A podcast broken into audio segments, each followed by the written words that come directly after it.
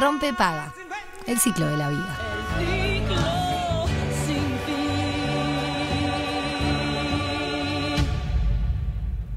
Bueno, esta cuestión del agua a mí me tiene como muy nerviosa porque Muy. no es solo lo que nos pasa a todos nosotros que tenemos el pelo duro, que por supuesto que es un tema de, de consumo. Eh, yo tomo mucha agua al cabo del día, entonces eh, Sí, yo tomo para mí es un agua. tema. Para todos. claro, Los filtros no funcionan. Eh, pelo lo tengo lindo, pero bueno. Ok, y él está solo, eh, solo preocupado porque el pelo le queda duro. Bueno, muy bien. Pero, ¿qué pasa con nuestras mascotas, por ejemplo? Claro, ese es un tema. Y no sé, viste, es un tema. Yo tendremos que averiguar Hay que qué pasa averiguar con las eso. mascotas. Pero podemos saber qué pasa también con nuestras plantas. Y sí, porque ¿no? se riega. ¿Qué Mirá hacemos? si las secas. Fue una duda que tuve de la mañana cuando Porque, las iba a regar. el- el- la salitre en general no es buena No para sé, las plantas. no, no tengo idea qué hacer con esto. Y además el riego en general, ¿no? Siempre Sí. está bueno, porque digámoslo, antes en la tanda empezamos a decir, ¿vos en qué momento regás en el día? No, yo la nochecita, yo al día, ¿cómo no? ¿No? No, y hay un tema que no es menor. Sí. Por esta este, este complejidad Sí. del déficit hídrico, también el riego, en realidad, eh, no mucho. No. Habíamos, pe- incluso en Rompepaga dimos opciones, por ejemplo, los geles estos que, que- que se pueden poner en la tierra. Es verdad. que eh, ayudan al, al riego para no tener que utilizar agua. Pero tal, la cuestión es que hay en algunos casos que hay que echarle agua a la plantita. Y el agua y la planta tiene que sobrevivir, hay que cuidarlas. ¿Y qué hacemos? Y para eso tenemos nuestro consultorio eh, botánico justamente, que nos hace, bueno, conocer un poco más sobre todo este universo, descubrir, y estamos en comunicación con ella, con Verónica Sosa. Como... ¿Cómo estás, Vero? Buenos días, ¿cómo están? ¿Cómo Muy bien, ¿y andan? Muy bien, ¿y vos? Muy contenta de acompañarlos un Ay, ratito para hablar sobre plantas. Encantados de recibirte. Viste que estamos como muy complicados con este problema que, que estamos teniendo Sí. del agua salada. Sí, tal cual, está bueno lo que están comentando porque es una duda, viste, que, que surge, ¿verdad?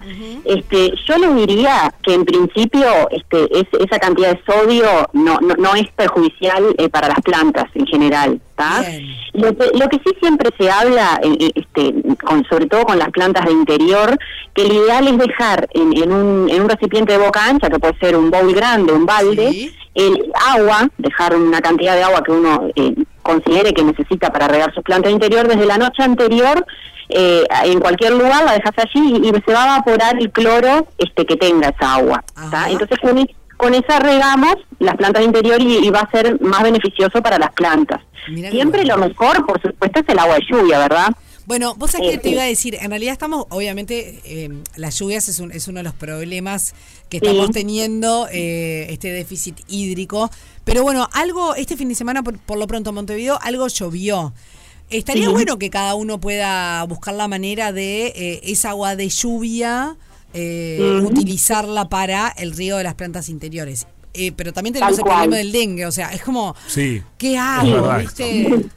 Eh, eh, hay que tener cuidado, tal cual. Si se pudiera, si uno tiene un terreno, un jardincito que le permite, le gusta y tiene el tiempo, y pudiera juntar el agua de lluvia, se ponen canaletas, viste, en, en los techados, y se junta. Tiene que ser en un recipiente con tapa, un tanque que consigas o lo que sea que tenga tapa por el tema del dengue, exactamente.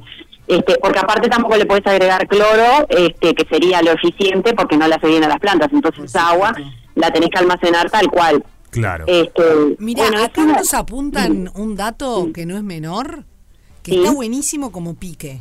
El agua de los aires acondicionados.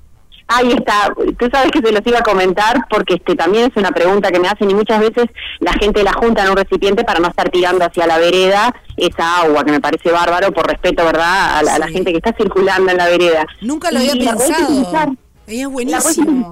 Sí, es como un agua destilada, ¿viste? No tiene cloro, este eh, es, es- muy sana esa agua, la pueden aprovechar perfectamente este para las plantas. Y después lo que ustedes decían, que está buena la duda también, eh, si se ¿en qué horario regar, verdad? Esto para para jardín, ¿verdad? Sí, Este, claro. En interior, no, no, no, no hay no hay una diferencia. En jardines, eh, lo mejor en otoño es regar en la mañana, Porque es una época que por el rocío y por las temperaturas, mucha humedad, eh, pueden proliferar eh, algunas plagas y hongos, ¿sí? Entonces, si uno riega la tardecita, como sí está indicado en el verano, eh, eh, quedaría la planta mojada toda la noche Claro. y no sería este bueno. ¿tá? Sería esa salvedad nomás, de regar en la mañana cuando ya está más frío en otoño. ¿Y en interior no pasa nada? ¿Es en cualquier momento? ¿Es, y es Sí. igual? Ah, mira. En interior, en interior no pasa nada porque este es un ambiente controlado. Este, Así que no, no, no hay problema. Ahí tenemos otros problemas, como ya hemos hablado, el tema de la sequedad eh, del ambiente, ¿verdad? Este, por, por, por las calefacciones. Perfecto. Sea cual sea, la calefacción siempre va a secar el ambiente. Entonces ahí tratamos de pulverizar cada dos o tres días y tenemos plantas muy tropicales, como vos decías, Juan Pablo, tus helechos. Este, ahí Sí. sería ideal pulverizar. Perfecto. ¿Qué pulverizar con esta agua? ¿Qué pasa con esta agua que, que, que- que estamos Ahí teniendo? está, bueno, ahí sería lo mejor eh, agua de lluvia o ponerle eh, esta agua que conseguimos de los aires acondicionados, porque ¿qué pasa? Al tener tanto sodio, eso sí se queda depositado en, en- en- en la lámina de la hoja. ¿Viste? Y este y ahí mm, puede traer algún daño o, o- o un tema estético de que le deje blanco, ¿viste? Claro. La hojita, así que sería mejor eh, un agua, un agua así más que nada de lluvia. Vos sabés que, que me dejaste estupefactada ¿ah? porque no sabía que Juanpi tenía helechos. Y qué, qué planta difícil que es el helecho. Pero vienen bien. ¿Te sobreviven? Sí. ¿Hace sí. cuánto los tenés? Y como dos años y pico. Ah, la perinola. Sí. Verónica, Claro. es re difícil el helecho. Bueno, eh, este, sí, lo que decís es verdad, este, muchas veces nos trae complicaciones, porque le he dicho, eh, por lo general vive en condiciones de humedad, no mucha, o sea, más bien sombrío, cerca de, de corrientes de agua, entonces son condiciones difíciles de recrear en interiores. Claro. Pero, pero no obstante, hay veces que, que las tenemos esas condiciones, y hay gente que se le da muy bien los helechos. Este, así que ya veo que Juan Pablo ha tenido suerte Sí. este, plantas. además fue difícil porque esto también, bueno, es un tema interesante para hablar en quienes vivimos, sobre todo en, en- en departamentos o bueno, interior. Hay uno de los helechos, va, no recuerdo si los dos, creo que los dos los heredé. Y eso hace que la planta también sufra un cambio, ¿viste? Porque lo traes a otro lugar, a otro hábitat. Este, Eso es todo un tema. todo todo un un tema. tema. Este, Tanto cuando nos regalan plantas como cuando compramos, ¿verdad? Hay un periodo de adaptación cuando traemos la planta de un vivero o de otro lugar, este, que está bueno eh, esperar un tiempito para el trasplante, que se recomienda siempre, porque viste que ya viene por lo general con un sustrato agotado, viste, del vivero ya está, se vende la planta en un estado de madurez que, que, que ya necesita una renovación. Pero esperar un mes, un mes y medio que se adapte al nuevo lugar la planta. Y siempre observar, viste, si a ti te la regaló un familiar, lo que fuere, eh, donde la tenía, si estaba linda ahí, y bueno, y, y tomar sus consejos de cómo la cuidaba, este, y, y el lugar en donde estaba para poderlo recrear lo mejor posible. Y siempre probar. Claro, ir probando, ir viendo.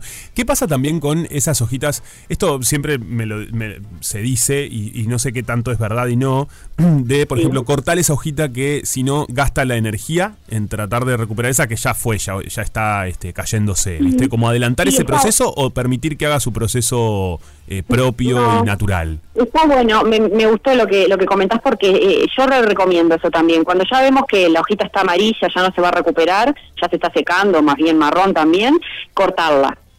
Este, porque tal cual, eh, ya si uno ve que no se va a recuperar, este, no que no gaste la energía la planta en, en esa hoja. Y también un tema estético y un tema de sanidad y observar esa hojita, ya que la cortamos, bueno, verle el lado de atrás, si tiene algún bichito, si es un hongo, si es que se quemó, hay, hay que observar, eh, si el sol cambió o yo la cambié medio de golpe a un lugar más soleado, se puede haber quemado. Eso hay que tener cuidado también.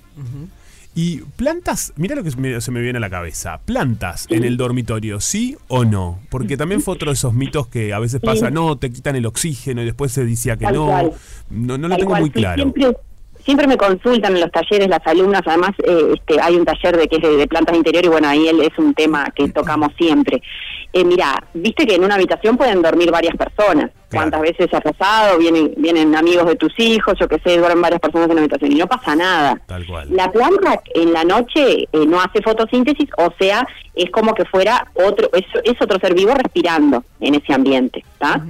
Pero, no obstante, no es tanto el oxígeno que consume. Eso no se asusten. No, no, no, no. No es que la persona se va a asfixiar por tener una planta en la habitación. No pasa nada. Este, incluso durante el día, si está en la habitación, va a haber generado o, este, un superávit de oxígeno en el ambiente. Entonces, va a ser beneficioso O también. Eso no hay problema. Pueden tener plantas en la habitación. No hay Bien, problema. Perfecto. To- tranquilos todos, que no Tranquilos pasa nada. todos. Eh, le- la última para ir redondeando. Dime. Viste que cada estación tiene, eh, y esto en realidad es algo que podemos ir a- eh, que seguir conversando a lo largo de todo el año, digamos. Porque Claro. cada estación tiene su, su plantita que, que empieza como. que, que es su, básicamente su estación estrella. Claro. Y uno piensa que en invierno ninguna planta eh, Tiene esa esta- tiene, tiene tiene esa- estrella. es- ese estrellato, digamos. Em, Claro. Y en realidad no es así.